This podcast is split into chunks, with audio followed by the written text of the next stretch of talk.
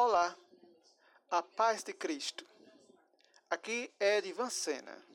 Seja bem-vindo ao Despertar da Fé, o domingo de evangelização semanal. Pregador Admilton Sena.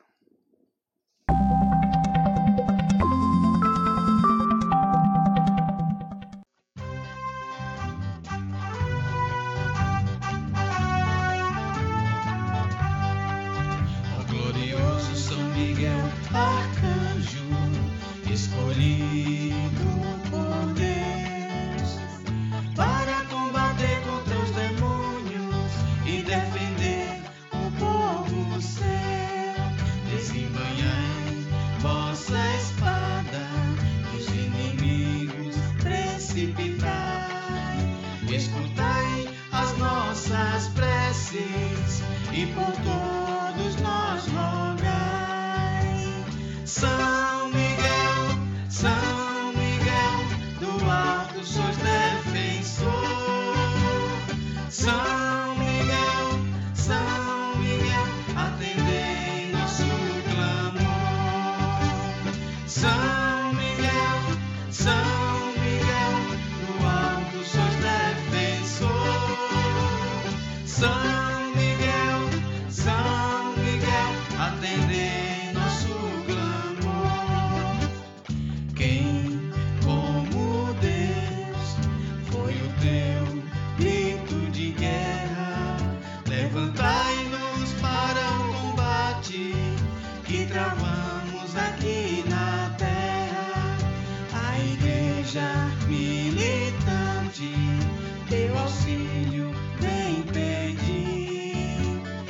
Descer Miguel arcanjo, que tua presença se faça sentir.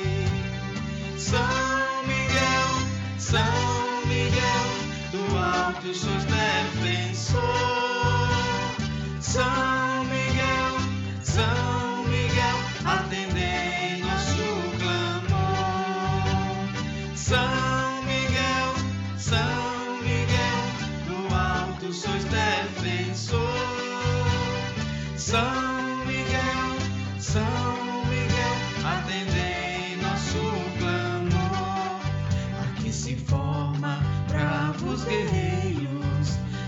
defensores do trono de Deus. Povo remido na terra, a conquista do reino dos céus. Consagramos nossas vidas escudeiros da fé sem par, que vossa flamejante espada possa o mal dissipar. São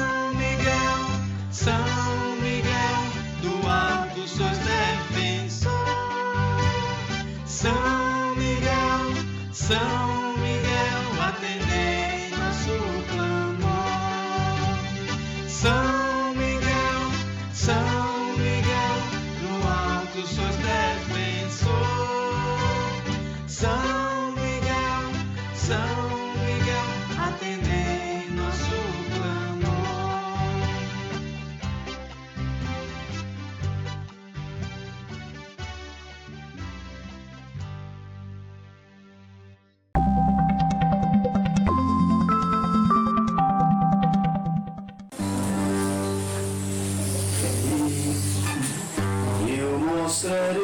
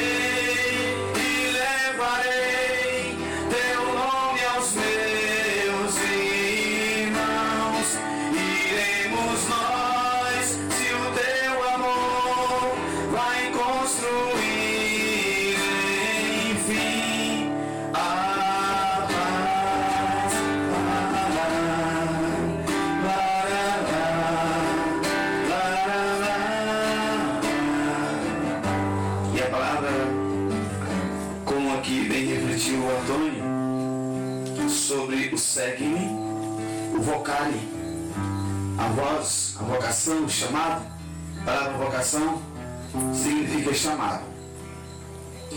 Nós temos três chamados nas nossas vidas.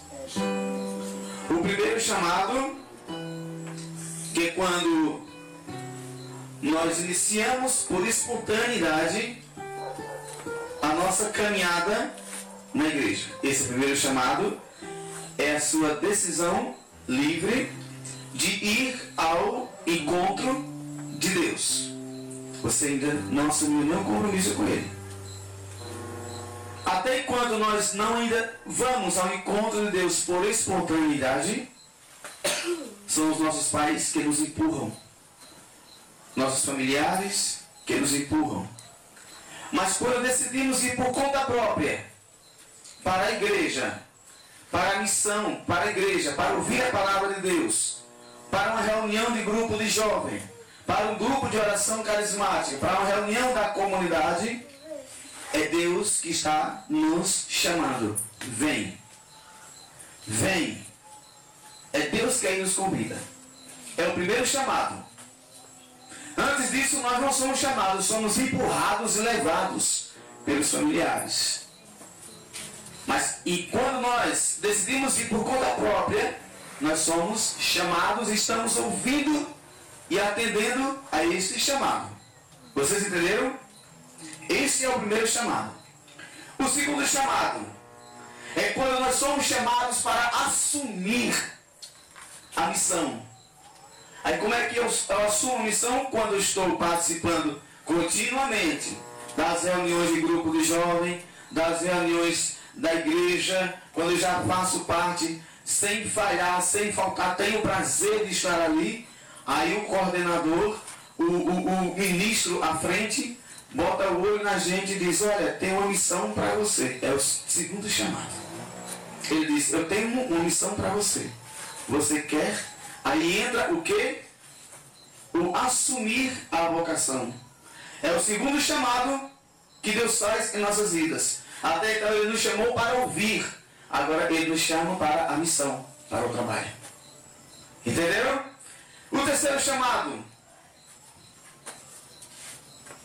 Me chamastes para caminhar na vida contigo. Terceiro chamado. Se as águas do mar da vida quiserem te afogar. Terceiro chamado. Com minha mãe estarei. Entendeu? Qual é o terceiro chamado? Minha mãe estarei. É a eternidade.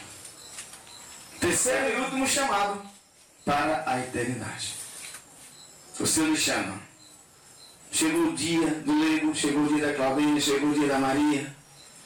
O Senhor nos chamou. Vinde, bendito de meu Pai. Amém? Amém. São os três chamados a qual Deus faz para cada um de nós. E eu? E aí também, o Zé. Também vai. Todos nós iremos, né? Com certeza. Amém, né? Estão entendendo os três chamados?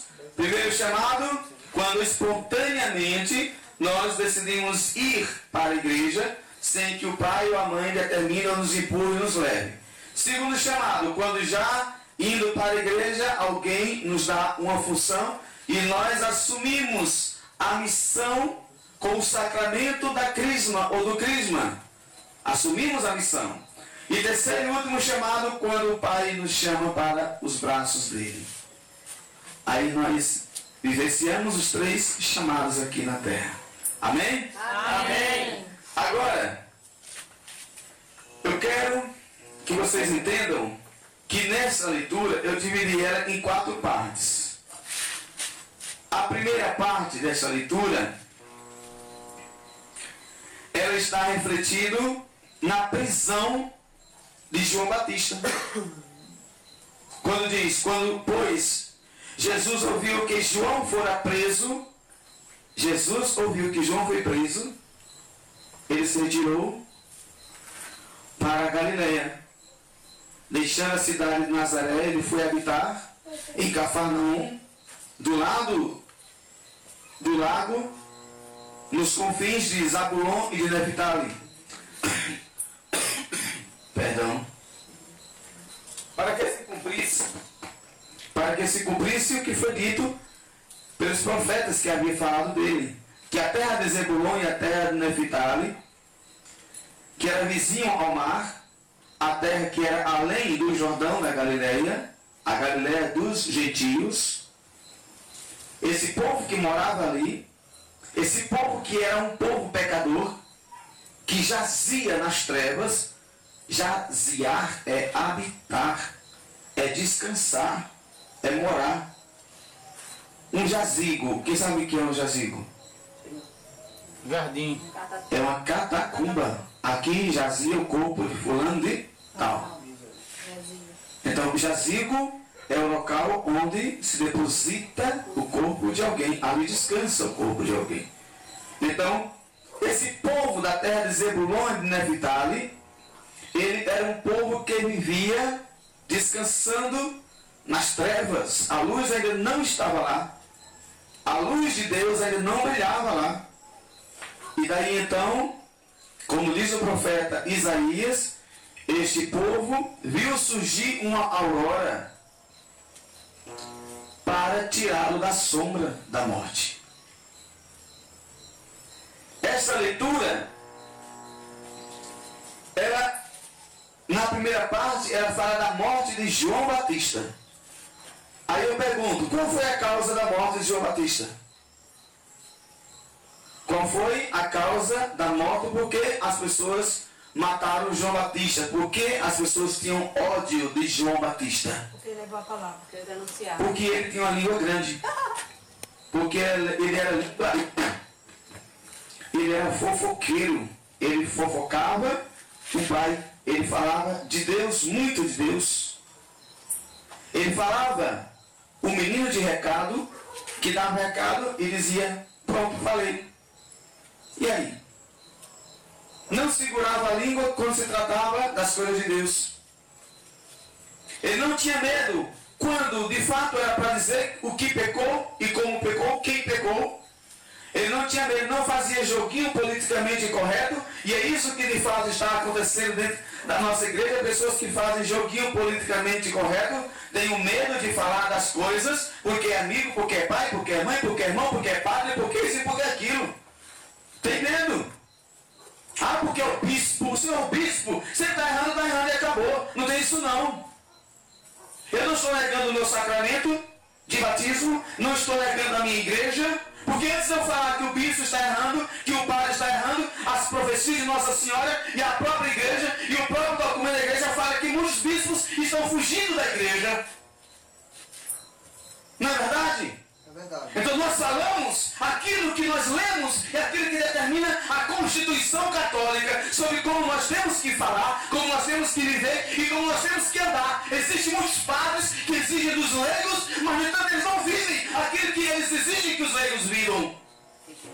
Por isso que João Batista morreu. Porque para ele não tinha boquinha. Porque ele era língua de fogo. Ele era linguarudo. Que ele morreu. A causa da morte de João Batista foi o chamado profetismo. Profetismo. Quem quer ser profeta tem que ser profeta. Quem quer ser profeta tem que aprender a verdade da palavra,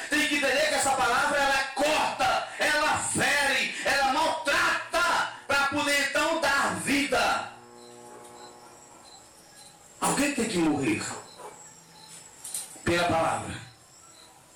Como diz a música de João Batista, Feliz é a semente que morre sem nunca matar. A semente que morre sem nunca matar é um profeta. Ele nunca matou com espada afiada pelo ferreiro, mas ele matou com a espada afiada por Deus, que é a palavra. Amém? Amém. Amém? Amém. Portanto, se nós queremos ser profetas, não tem que ter medo, não. Há muitos pregadores por aí que pregam que beber não é pecado. Há muitos pregadores que eu falo, eu não falo de pregadores leigos, não. Eu falo de pregadores que dizem que estudam teologia. Eu falo de diáconos, eu falo de padres. Eu falo de gente que gosta de viver sobre as trevas. E que gosta de jogar essas trevas para dentro da igreja. Trazendo as trevas para dentro da igreja. Trazendo o mundo para dentro da igreja. São dessas pessoas que eu falo. Que não querem viver a santidade e se incomoda com quem quer viver a santidade. São dessas pessoas que eu estou falando, que se dizem doutores e estudados e que ignoram a minha palavra por ser um leigo. São dessas pessoas que eu estou pregando hoje e da qual eu estou falando. Se nós queremos ser profetas, temos que andar segundo o alinhamento de profeta. E o alinhamento de profeta é a palavra verdadeira. Sei que esta palavra é verdadeira, por isso espero a vida inteira. Não me conformei com esta era, espero em Deus, espero. Palavra verdadeira. Por que, que eu vou me conformar com as coisas deste mundo? João Batista não se conformou. E João Batista saía rua acima, rua abaixo, pregando. E o, o principal teor da pregação de João Batista, meus irmãos, que está no capítulo 3, do versículo 2 de São Mateus, você vai encontrar o principal teor e pedido da pregação de João Batista é: façam penitência. Façam penitência. O que é penitência? É sacrifício. É renúncia. Eu não conheço quem vive em penitenciária. Viver uma vida boa. Vive. Fazer penitência não é bom. É bom? Não. É bom? Não é bom. Fazer penitência, você fazer sacrifício, você jejuar, você maltratar o seu corpo. Você deixar de praticar os desejos da carne, as penitências que nós precisamos fazer para conquistar a nossa santidade. João Batista dizia abertamente para todo mundo: faça penitência. Se você não fizer penitência, você não chega no reino dos céus. Se você não fizer o sacrifício do corpo, o sacrifício da carne, se você não renunciar ao mundo, não renunciar isso, não renunciar aquilo, se não jejuar, você não entra no reino dos céus. Façam penitência porque o reino dos céus está chegando. Você vai ficar fora deste reino. Este era o grande teor da pregação de João Batista. Anunciava o reino de Deus que estava para chegar à terra. Amém? Amém? Essa é a primeira parte desta leitura de hoje. E a segunda parte da leitura de hoje, que está no versículo 15, é o início da revelação da pessoa de Jesus. Que diz assim, preste bem atenção. O início da revelação de quem era Jesus.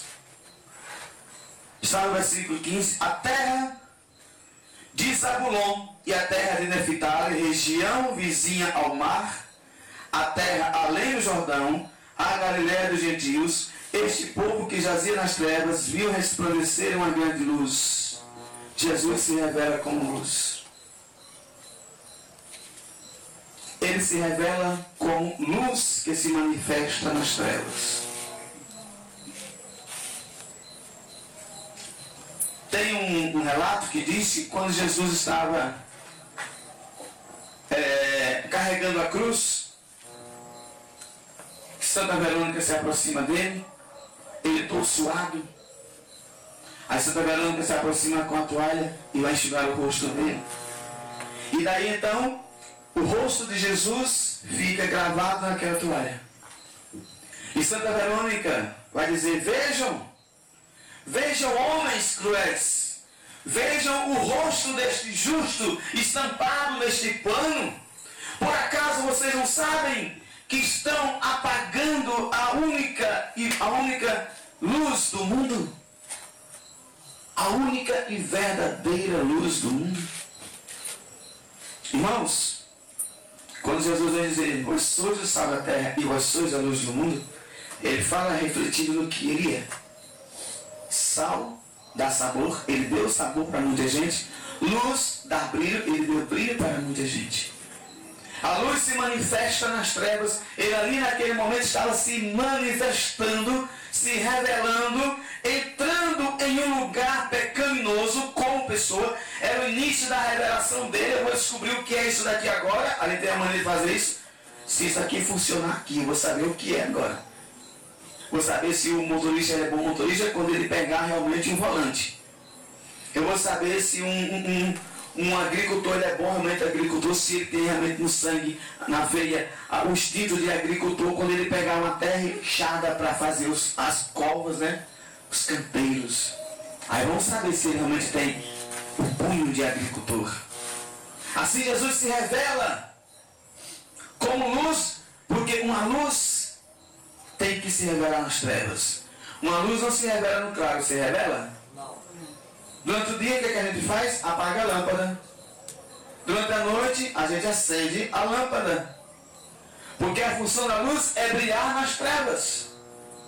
Jesus não foi com a luz que ele é para as sinagogas. Em primeiro lugar. Ele foi para a terra onde havia o pecado. Porque era ali, era ali que ele como médico tinha que curar. Era ali que como ele doutor tinha que ensinar. Era ali que ele como psicólogo tinha que aconselhar. As pessoas que estavam na escuridão do pecado, na escuridão do orgulho, na escuridão do adultério, da soberba, do roubo, da morte, e de tantas e outras coisas. Se nós assumimos a nossa missão, se nós assumimos o nosso ministério e só queremos exercer o nosso ministério dentro da igreja, ah, meu irmão, você está perdido. Quando nós dizemos assim, vamos para a favela tal evangelizar, a gente tem medo de ir lá e de lançar a palavra. Mas ali de fato é onde está precisando. Que, é que adianta eu ser médico e curar os médicos na faculdade? Adianta? Eu tenho que terminar aquilo que eu estudei e exercer o que eu sou no hospital. Não adianta eu ser bombeiro, botar fogo na minha casa e apagar o fogo todo dia. Adianta isso? Eu tenho que estar em alerta. Desejando ver uma casa incendiando para eu apagar. Mas não botar fogo na casa. Não é verdade? Não é isso? O bombeiro e o médico estudaram para salvar vidas. Ou não é? Estudaram para salvar vidas. Sem botar o olho no dinheiro. Salvar vidas acima de qualquer coisa, é o juramento deles. Assim, Jesus, ele sabe qual era a missão dele. Ele, com toda a sabedoria dele, poderia continuar os 12 anos dentro do templo, sendo elogiado pelos sacerdotes. Imagina o que é Maria, hein? Receber elogio dos sacerdotes lá. Dizer, ô mulher, tu és feliz, hein? Porque com 12 anos, com tanta sabedoria dessa. A gente faz perguntas e ele responde no ato as nossas perguntas. Nós nunca vimos uma criança. Esse menino é dotado de inteligência. E ele poderia se gabar, né? Ah, aqui eu sou, aqui eu sou tal, vou permanecer aqui, né? Sou bala. Aqui eu sou bala, sou meta, né? Podia continuar lá. Como muitos, muitos pregadores fazem, não quer sair dentro do templo, não quer ir para um sertão, não quer ir para um prostíbulo anunciar a palavra de Deus e se vai cair. Se vai querer evangelizar só aquela prostituta porque ela é linda. Como aconteceu com um missionário nosso, que uma vez no interior, nós fomos pregar lá, e E ele se engraçou de uma jovem lá e disse, ali só quem evangeliza sou eu. Eu digo, ah, ok. Só quem prega ali para não é ele, ninguém mais. Está entendendo? Nós somos enviados para onde Deus manda. O vento sopra onde Ele quer. Sopra aonde Ele quer.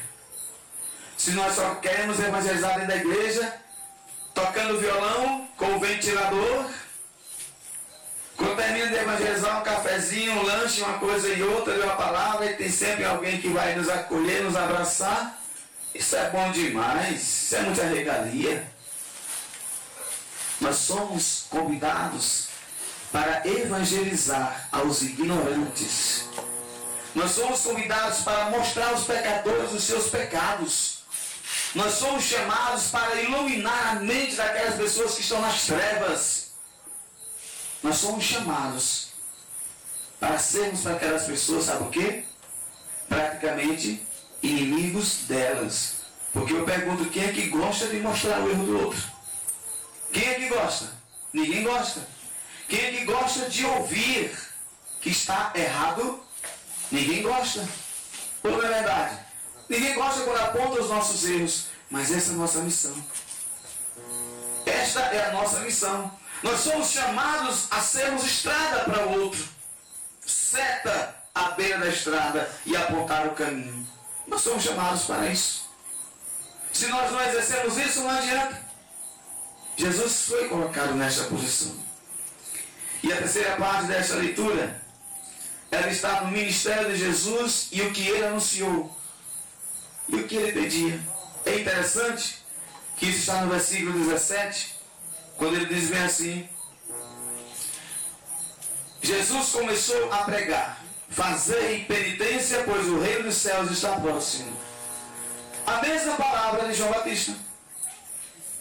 Vocês reparem, irmãos, hoje a gente vê pregador criando estilo de palavras, pregando o que quer, pregando a favor da bebida, porque ele gosta de beber. Quem prega a favor da bebida é porque ele é viciado, é porque ele gosta. Quem prega a favor do homossexualismo é porque ele é tal, se ele não exercer, mas tem vontade de exercer. Quem prega a favor do adultério não, não vai contra o adultério é porque pratica o adultério. Quem prega a favor disso, daquilo outro é porque faz. Se Jesus pregou a penitência, é porque ele fazia penitência pelos os pecadores.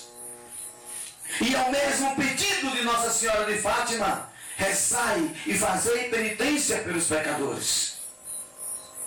A gente só defende uma causa quando a gente gosta ou pratica aquela causa. Por isso que a gente defende. Observe que tem muitos pregadores criando moda na sua palavra, no seu ministério, mas não vai diretamente ao ministério de Jesus. Que desde o início do seu ministério de João Batista, quando Jesus também começou, foi a mesma palavra que João Batista pregou, dizendo: Fazei penitência, que o reino dos céus está próximo. Jesus disse a mesma palavra, e quando eles partiram deste mundo para o outro, disse: E de anunciai que o reino dos céus está próximo. Foi a mesma coisa.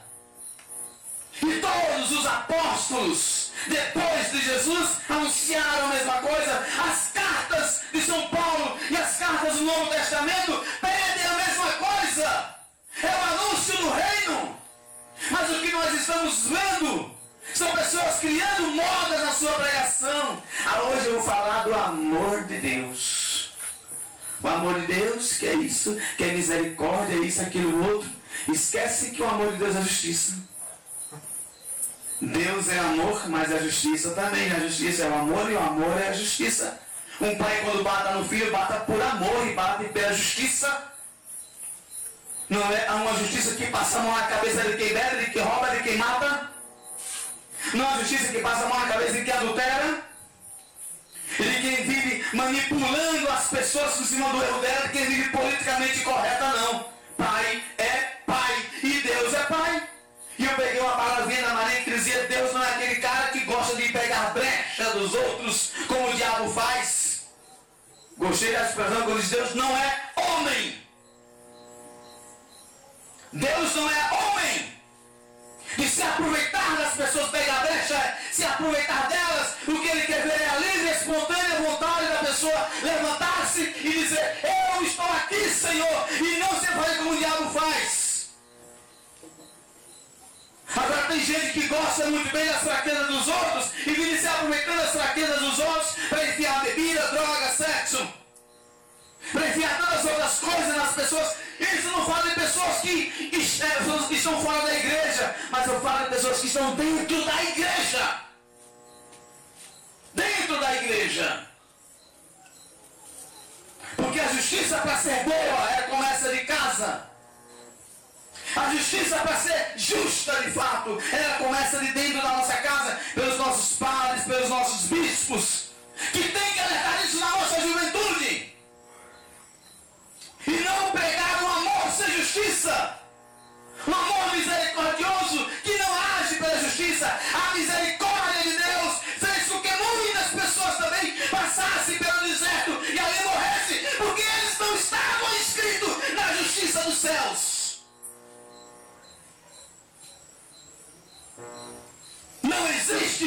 justiça sem, uma, sem um corretivo, sem uma correção. Não existe misericórdia sem uma correção. Deus é amor, mas é justiça também. Amém? Amém. Não podemos e nem devemos criar moda no nosso ministério da palavra. Pregar o que a gente acha, que a gente gosta. De repente chega um seu amigo que vive numa situação de pecado e vai lhe perguntar: o que é que você acha disso? Ela gosta daquilo e era porque é seu amigo. Aí você vai e não fala a verdade para ela. Tem que falar. Tem que ser profeta. Tem que anunciar. Não é, Antônio? Tem que anunciar. Não existe isso, irmãos. Não existe isso. Está entendendo? E hoje os pregadores ficam criando modinha. Pregando o que quer para agradar o povo diante do púlpito. Que esse púlpito aqui que nós temos aqui se chama Monte da Palavra. Na igreja nós temos dois lugares do pão. É o pão da palavra que prepara as pessoas no ouvido com a palavra recebendo e se alimentando da palavra, como disse Jesus, não só de pão vive o homem, mas de toda palavra que sai da boca de Deus, e esta palavra é o púlpito que se coloca à disposição para que o profeta venha até ele, o púlpito, e aqui anuncia a palavra. Aqui é o monte das bem-aventuranças, aqui é o monte onde o profeta chega e anuncia a palavra de Deus. Depois que a palavra ela está sendo anunciada neste lugar, neste púlpito, aí sim esta palavra vem para o altar, aonde o verbo que é a palavra se faz carne em Jesus no altar, na Santa Missa, para você se alimentar dele. Aqui é a preparação da palavra verbo que vem para o altar. Amém? Amém. É desta maneira. Só que as pessoas não querem se preparar na palavra. Querem receber Jesus na Eucaristia sem a preparação da palavra sem a consciência do que errou. E há pregadores na igreja, padres fazendo isso. Uma vez, quando nós morávamos numa região aqui próxima, Bebedouro, que eu era coordenador do grupo de oração, uma pessoa que participava do grupo de oração perguntou para mim, irmão, beber é pecado? Eu disse, é minha santa. Porque meu marido é assim, assim, eu fui lá, preguei, evangelizei para ele, para o marido dela.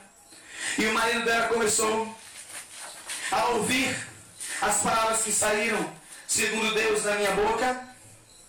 E esse homem começou a participar do grupo de oração, já estava com três a quatro semanas firme, indo com frequência, com frequência, mas a gente sabe que quem vive é, é, é, é viciado, ele passa pela crise de abstinência, o desejo, a vontade de voltar a fazer aquilo que estava. E a gente estava segurando ele. Mas quando chegou um dia, o dia que tem a missa lá na nossa comunidade, aí um diácono foi pregar, foi celebrar a missa, fazer a celebração da missa. E ali ele começou com a palavrinha dele, palavra redonda, palavra que não fere para a conversão, palavra mole de gente mole, que pega os moles que querem ouvir justamente aquilo. E as pessoas lá perguntaram que não foi este homem que era viciado no álcool. As pessoas, por curiosidade, perguntou ao diácono se era pecado beber. A resposta do diácono, eu falo isso abertamente, foi esta: não é pecado beber, porque eu com os meus amigos padres também bebemos em finais de semana,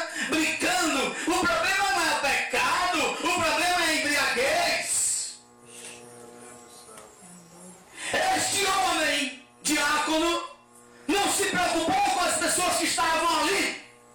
E com a verdade da palavra, maquiou esta verdade da palavra. E este homem que estava ali sentado, que era viciado no álcool, que já três ou quatro semanas havia abandonado o álcool, estava passando por crise de abstinência, na mesma hora tocou no ombro da mulher e disse, eu não falei que beber não é pecado? Olha aí, ó, o diácono bebe com os padres. Na semana seguinte estava bebendo, não quis mais saber da igreja, botou a alma a perder. Está vendo? Esta palavra é inversão. Essa palavra não é palavra de Deus. Aqui dentro da nossa igreja existem muitos falsos profetas. Eu imagino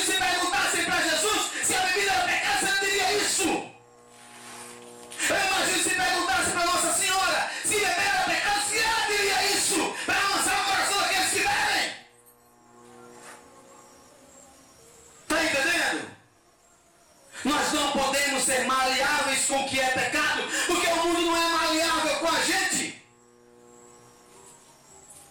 Não é maleável. Baixa um padre cometer tanto esse erro, o mundo descasca ele. Ou não é verdade? Não é maleável. Nós não, nós não somos chamados para sermos amigos do mundo.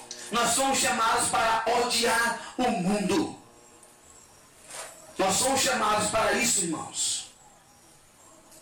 O anúncio da palavra que todo pregador tem que lançar é convertam-se. Por que eu tenho que me converter? Porque se você não se converter, o reino dos céus não é para você.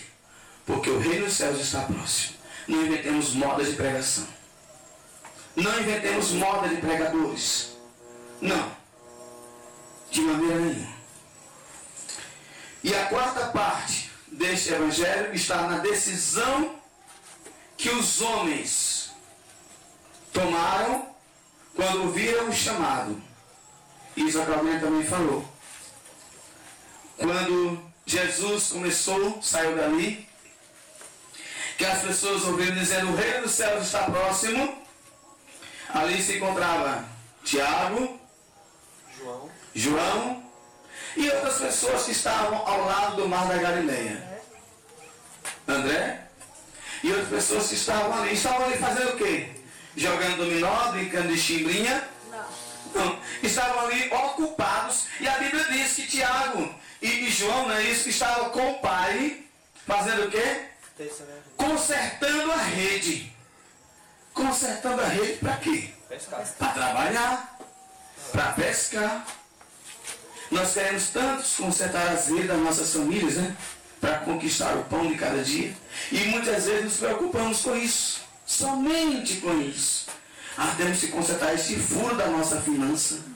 Temos que consertar isso aqui, está deixando a desejar. Ah, fulano, isso aqui levou esse furo este mês, nós não conseguimos pagar por causa disso. Olha, vamos consertar isso daqui. Não é verdade? Ficamos preocupados somente com os conceitos das nossas redes financeiras. E não ficamos preocupados com o anúncio do reino. Aí o padre, a, o padre prega lá que devemos seguir o nome de Jesus, a pessoa de Jesus. Nós ouvimos as pregações também em rádios, em redes sociais, em tudo quanto é de canto, que temos que seguir a Jesus. Ouvimos a voz de Jesus. É o vocare. Deus está me chamando todos os dias. Vinde após mim, e eu vos farei, vos farei pescadores de homens. Deus chama cada um de nós, aí você pode até dizer assim, mas eu não tenho o dom de pregar. Tem, todos nós temos o dom de pregar. Todos nós temos o dom de falar. Todos nós temos o dom de anunciar o nome de Jesus.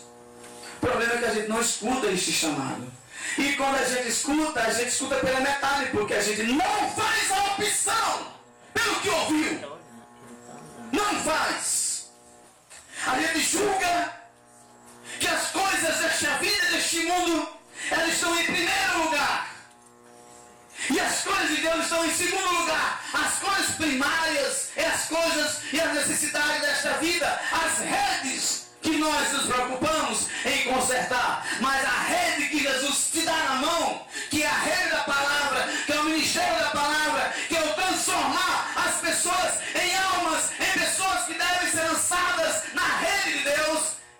isto se torna na nossa vida secundário. Basta dizer assim, vai ali. Ali tem um trabalho para você. Hoje eu não vou para a oração, não, irmão. Hoje eu não vou para o ofício, não. Hoje eu não vou para o anúncio da palavra, para o estudo da reflexão. Porque hoje eu vou trabalhar. Porque se eu não trabalhar, a minha rede na casa vai furar. Eu digo, pode ir. Jamais eu vou dizer que não. Quem sou eu? Né? Para mandar na família de cada um. Não mando. Cada um sabe o que quer, cada um sabe o que busca. Cada um sabe aonde que aperta o sapato, tanto relacionado a Deus como relacionado às coisas deste mundo.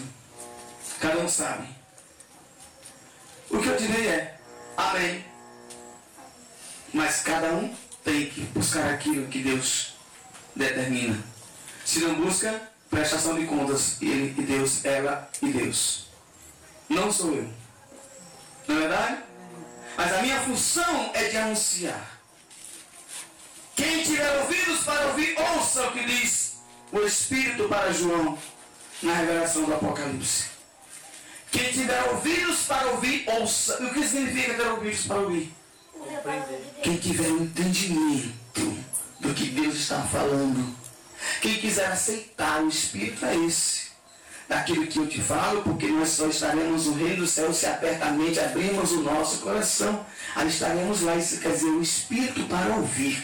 Porque tem pessoas que endurecem o coração e não querem ouvir. Ah não, mas é porque isso é mais importante. Ah não, porque isso é mais aqui. Porque aí sai dizendo esses mais, esse porquê, papai endureceu o coração, não quis amolecer.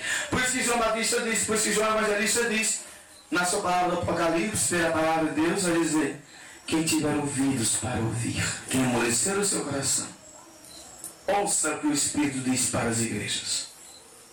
Porque o Espírito de Deus fala constantemente na igreja. A gente que não quer ouvir. E essas pessoas estavam pescando no mar da Galileia, juntamente uma família. O pai e os dois filhos estavam lá pescando. A mulher estava em casa, talvez preparando a panela estavam consertando a rede porque ia pescar e levar o alimento. E de lá de longe escuta: Venham! Venham e sigam-me, e eu farei de vocês pescadores de almas. Mas não foi só essa pregação de Jesus. Jesus falou de um reino, Jesus falou da beleza deste reino, Jesus falou deste império, Jesus falou como seria este reino conquistou. Até que João e Tiago disse, pai, o senhor me perdoe. Eu vou ali dar uma escutada melhor do que esse homem está falando, depois eu venho aqui. Ah, Deus, não voltou mais nunca. Está entendendo? De imediato ele largou a rede e foi. A gente fica pensando, irmão, eu tenho uma palavrinha para você, tenho um ministério para você lá na comunidade. Quero que você assuma isso. Eu vou pensar. Vou pensar. Eu quero que você venha rezar. Eu vou pensar se quero ou se eu não quero. Eu vou pensar se vou ou não vou para hoje para a oração. Eu vou pensar nisso. Deus chama constantemente. E a gente coloca Deus em segundo, terceiro, quarto, quinto, décimo, vigésimo, trigésimo plano e nunca em primeiro lugar. E olha que a gente, nós que estudamos a catequese, aprendemos uma coisa bem, bem traça bem básica, bem essencial. O mandamento. Primeiro mandamento. Amar a Deus sobre todas as coisas. Escute. É o mandamento. Shimar. Israel. É o mandamento. O primeiro mandamento é você ouvir. Deus manda que você escuta. Shimar Israel Adonai. Escuta Israel, o Senhor Adonai. Yeshua. Adonai. Yahvé, o Senhor é teu Deus. Adonai, o Senhor é único. É o primeiro mandamento, é aprender a ouvir. a gente não escuta. Quando eu digo assim, Antônio, tu ouviu, tu aprendeu, tu entendeu. Você ouviu, Antônio, isso ele faz. Sim, ouvi. Isso aqui, quando faz uma coisa errada. É assim, João. Tal, tal. Tá certo. Aí sai. Faz errado do mesmo jeito. Não aprendeu o chamar, que é ouvir, ouvir. E todos aqueles que tiverem ouvido para ouvir, ouça. Não tem ouvido para ouvir. Não tem ouvido para ouvir porque não compreendeu, porque não entendeu. Shema Israel Adonai. Adonai erra. Escuta Israel, o Senhor. O Senhor é o teu Deus. O Senhor é o único Deus. É o primeiro mandamento. O primeiro mandamento, segundo ligado ao primeiro, é amarás ao Senhor teu Deus sobre todas as coisas. Se eu não aprendi a ouvir o primeiro, a entender o primeiro, que é ouvir a palavra do Senhor, como é que eu vou aprender o segundo? Que é amar a Deus sobre todas as coisas. Sobre pai, mãe, irmãos, amigos, sobre família, sobre casa, sobre tudo. Como é que eu vou aprender a ouvir? Não aprendo a ouvir. Eu não aprendi o primeiro? Não é, João? É. Não aprendi o primeiro? Como é que eu vou aprender a ouvir? O primeiro é ouvir. E Maria escolheu a melhor parte do serviço que era que era o quê? Escutar o mestre. E Marta se preocupava somente com o serviço. Existem muitos martos aí, né? Homens que só se preocupam com o serviço. Existem muitas martas aí que só se preocupam com o trabalho, a casa. E como se não bastasse, também empurrasse o homem para isso. Também empurrasse os homens para isso. Só para se preocuparem com a casa. Onde sabemos que a melhor parte do serviço é ouvir, é o chamar. É o chamar Israel. Nós não conseguimos ouvir o Senhor. Porque se nós ouvíssemos verdadeiramente o Senhor, o melhor lugar da nossa vida seria aqui. Mas não é aqui. O melhor lugar da nossa vida é no nosso quarto com a nossa internet. O melhor lugar da nossa vida é na nossa casa, na frente de uma televisão. O melhor lugar da nossa vida é na calçada, conversando com um e com outro, vizinhos falando da vida alheia. Mas não é a casa de Deus. Não é diante do Mestre. Não é. Como é que vamos ouvir? Como é que vamos ouvir a voz do Senhor? E como é que vamos abandonar tudo, abandonar as nossas redes, se a gente não aprendeu nem a ouvir a voz de Jesus? Nem a ouvir o seu chamado? E a música do Padrezinho vai dizer: Se ouvires a voz do vento, chamando sem cessar, se ouvires a voz do tempo, querendo te enganar, a decisão é tua, a decisão é tua. São muitos os convidados, você, você, você foram convidados. São muitos os convidados, quase ninguém tem tempo. Quase ninguém. Tem tempo não, Senhor. Tem tempo não, Senhor. Eu vou ali primeiro. Senhor, o que é que eu devo fazer para ir para o reino dos céus? Perguntou o jovem rico. A tua palavra, Senhor, é muito bela, muito bonita. Eu me, eu me atraí com a tua palavra. Isso que o Senhor falou é pura verdade. Como é que eu tenho que fazer para chegar no reino dos céus? Pega teus bens, lança e dá aos pobres. Vem, segue-me. Ei, temos bens não. Aí chegou outro jovem e disse, Senhor, eu quero te seguir. Como é que eu tenho que fazer para seguir? Venha e siga, disse Jesus. Mas Senhor, deixa primeiro enterrar meu pai, minha mãe, que é enterrar minha mãe que morreu, um parente meu que morreu ali. Jesus disse, deixa que os mortos enterrem seus mortos. Ou seja, o mundo morreu para você, meu filho. Deixa que o mundo tome conta do que é do mundo e você tome conta do que é de Deus. Está entendendo? A gente não tem tempo porque vai enterrar alguém. A gente não tem tempo porque vai trabalhar. A gente não, não tem tempo por isso, nem por aquilo, nem por aquilo. Porque tantas coisas a gente procura justificar. É o velho mais que a gente cria nas nossas histórias para se justificar. Olha, nós iremos passar uma vergonha tão grande diante de Deus. iremos passar uma vergonha tão grande diante de Deus. Quero saber. E a Bíblia fala sobre isso. Que aqueles que sabem que terão dívida com Deus vão cobrir o seu rosto de vergonha. Não queiram estar neste lugar. Não queiram estar nesta pele.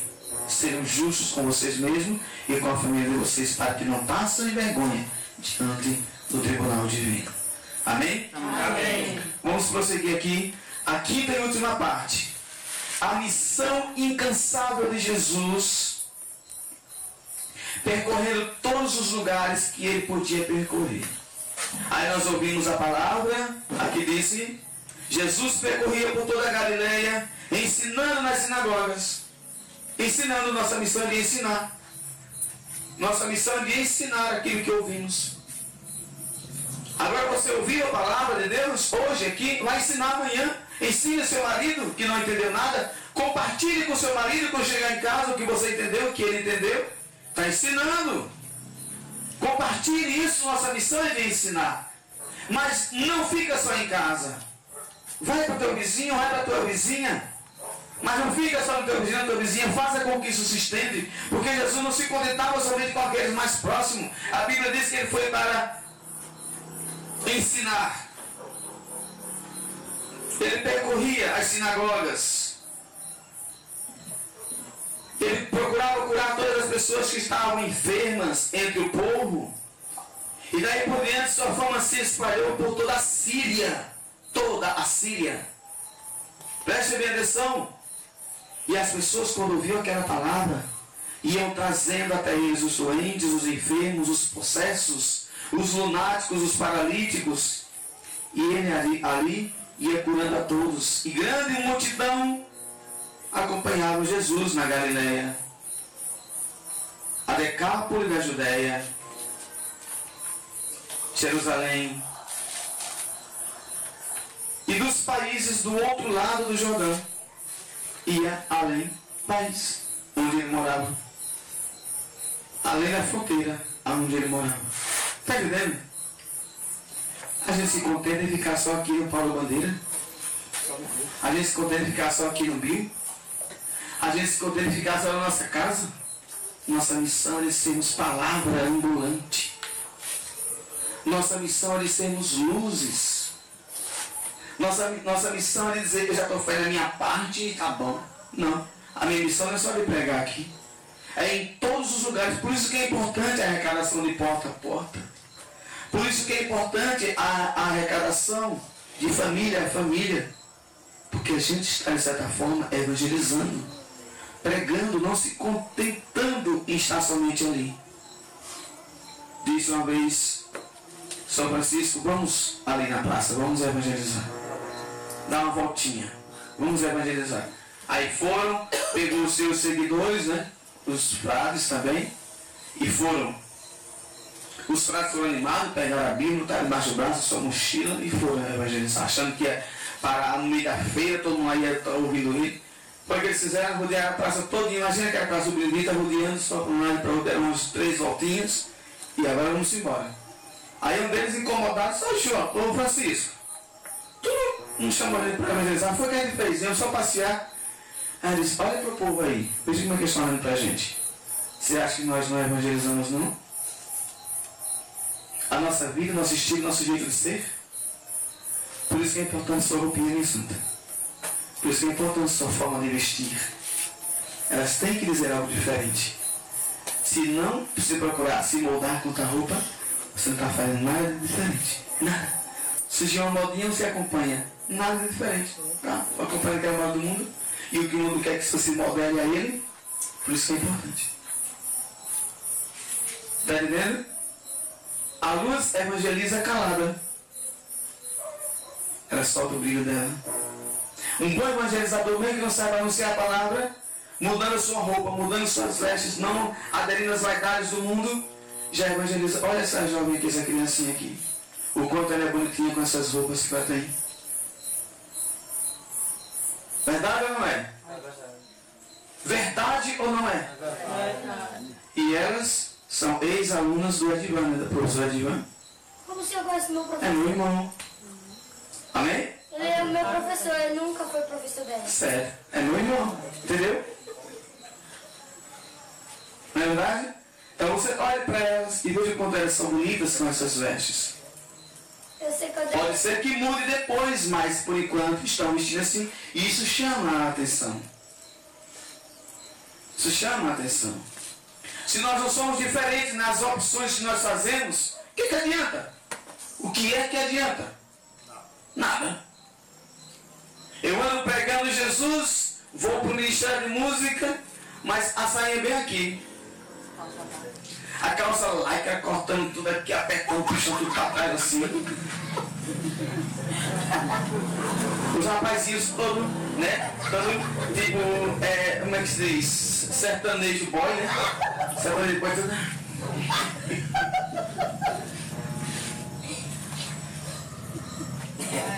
É o Jesus moderno. E é isso que o diabo quer. Parabéns, está fazendo a vontade do diabo. Padres cantores por aí, padres famosos, esses padres famosos cantores, prestem atenção, já conquistaram o que eles tinham que conquistar a coroa aqui na terra. Não há mais coroa para eles. Não há mais coroa para eles. Eles tinham, tudo que eles queriam no céu, de juntar a sua alegria. Jesus, eu não lembro de, uma- de- de- de- um, de um- de um discípulo sequer que levou fama para si. Eu não lembro de um discípulo de Jesus que carregou fama para si. Sendo ele jovem, um deles é Estevão. Um deles é Estevão, imagine o Senhor pregando. E se assim. A vaidade de Estevão, ele amou o sangue dele como Marte. Essa foi a vaidade. Hoje ser padre é ter status. Sou padre, bota lá o colégio e fica. Eu sou pobre. Tem muitos padres, amigos meus, que ficaram com raiva de mim antes de ser padre, porque eu disse, olha, já basta a igreja. E muitos sacerdotes que escandalizam ela e você é leigo ainda. Chegou ao, ao diaconato, daqui um dia você será padre. Faça diferente como Jesus pede. E não sigam a isso. Mas parece que os nossos seminários são seminários de status, né? Formam homens para o status. Não formam homem para o ministério. Pode observar se não é? Pode observar se não é se o pedido do Papa é o contrário disso. Deixe suas cadeiras. Deixe seus confortos. E desçam as grotas, deixam, desçam aonde está o povo. Quem quer fazer isso? Ninguém. Ninguém quer fazer isso. Quem faz isso são os leigos. São as novas comunidades. São os, os verdadeiros tocados pela palavra de Deus. É a massa que está embaixo. Que chega nas grotas. Que chega onde está verdadeiramente o povo. Que chega na terra de Zabulon e Neftali para evangelizar.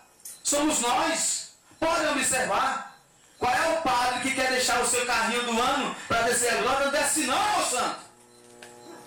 Desce não. Tem a sua regalia, tem o seu bom salário, tem o seu bom dinheiro.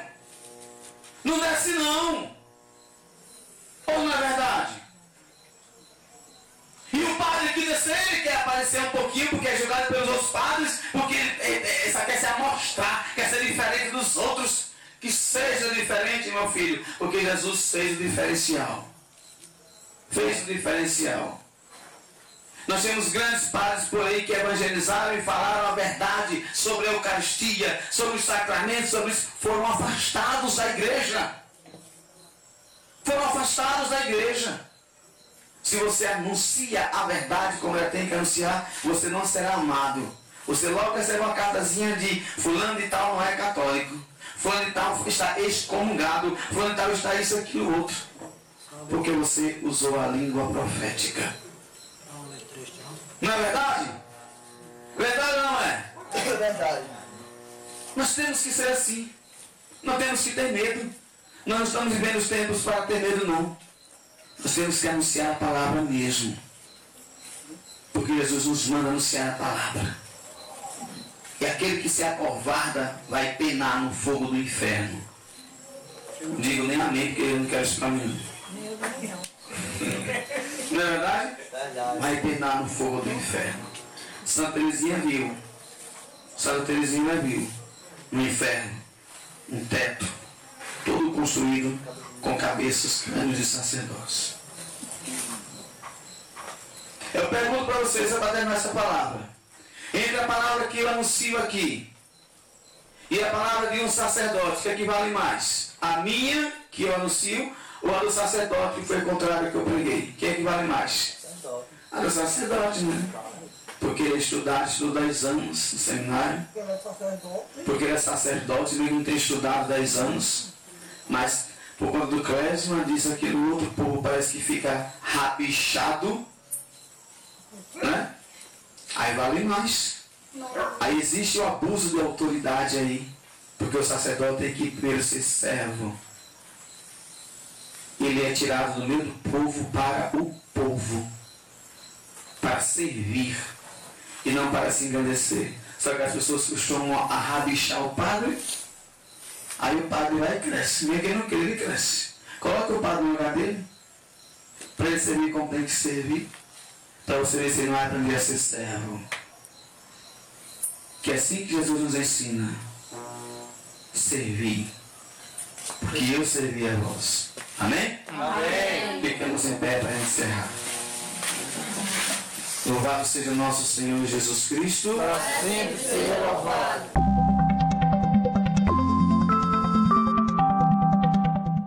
E esse foi mais um trabalho evangelizador do Despertar da Fé.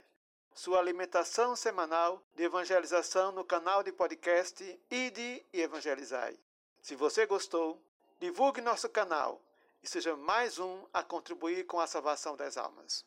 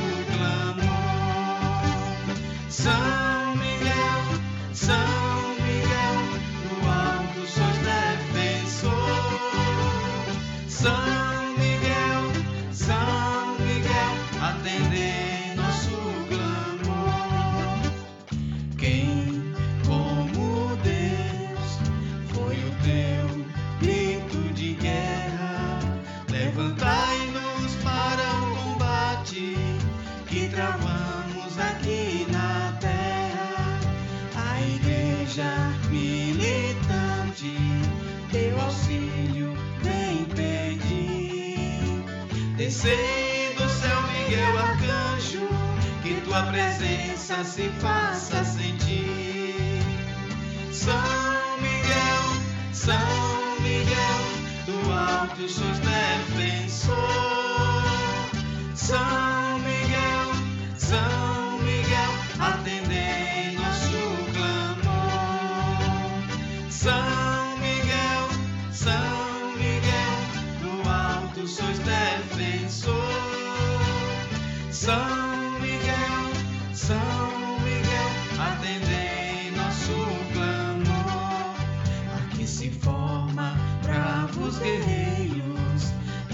defensores do trono de Deus. Povo remido na terra, a conquista do reino dos céus. Consagramos nossas vidas, escudeiros da fé sem par. Que vossa flamejante espada possa o mal dissipar. Miguel, São Miguel, do alto sois defensor. São Miguel, São